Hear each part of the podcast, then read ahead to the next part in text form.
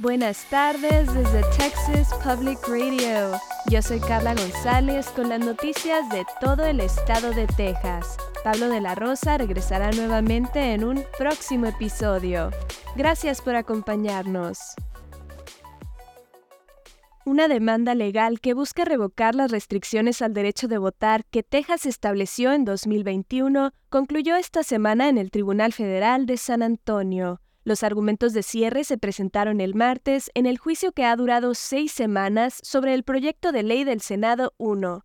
Esa es la ley estatal que llevó a los demócratas a retirarse del Capitolio en protesta. Los demandantes argumentan que la ley estatal discrimina a los votantes de color y a los votantes con discapacidades. Según los demandantes, esos nuevos requisitos establecidos por el Estado en 2021 dificultan la ayuda en los lugares de votación, dificultan votar por correo o solicitar una boleta por correo y dan a los observadores partidistas la capacidad de acosar a los votantes. Los requisitos también restringen las oportunidades de votación al prohibir el voto en automóvil y los lugares de votación que están abiertos las 24 horas. Los abogados que representan al Estado han dicho que el derecho al voto es una parte fundamental de la democracia pero que la responsabilidad de garantizar que cada voto sea legítimo también lo es.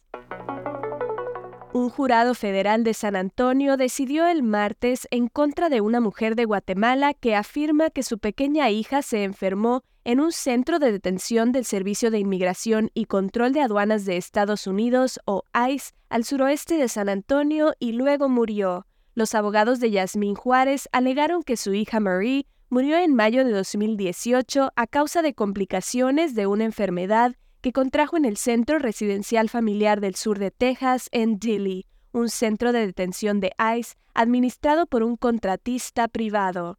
De acuerdo a las declaraciones, los niños dormían muy cerca unos de otros y no había protocolo de aislamiento para ellos cuando alguien estaba enfermo. Los abogados de Core Civic, la compañía de instalaciones correccionales, argumentaron que la niña podría haber contraído el virus entre las multitudes y en los autobuses durante su largo viaje desde Guatemala hasta el sur de Texas.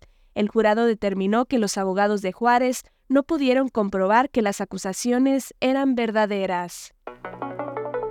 Aduanas y Protección Fronteriza de los Estados Unidos o CBP reporta que los encuentros con migrantes a lo largo de la frontera suroeste disminuyeron considerablemente el mes pasado en comparación con el mes de diciembre. Se reportaron alrededor de 124.220 encuentros a lo largo de los puertos de entrada, lo que representa una disminución del 50% desde diciembre. Los encuentros totales, incluidos aquellos con citas de la aplicación móvil del gobierno CBP One, disminuyeron en un 42%.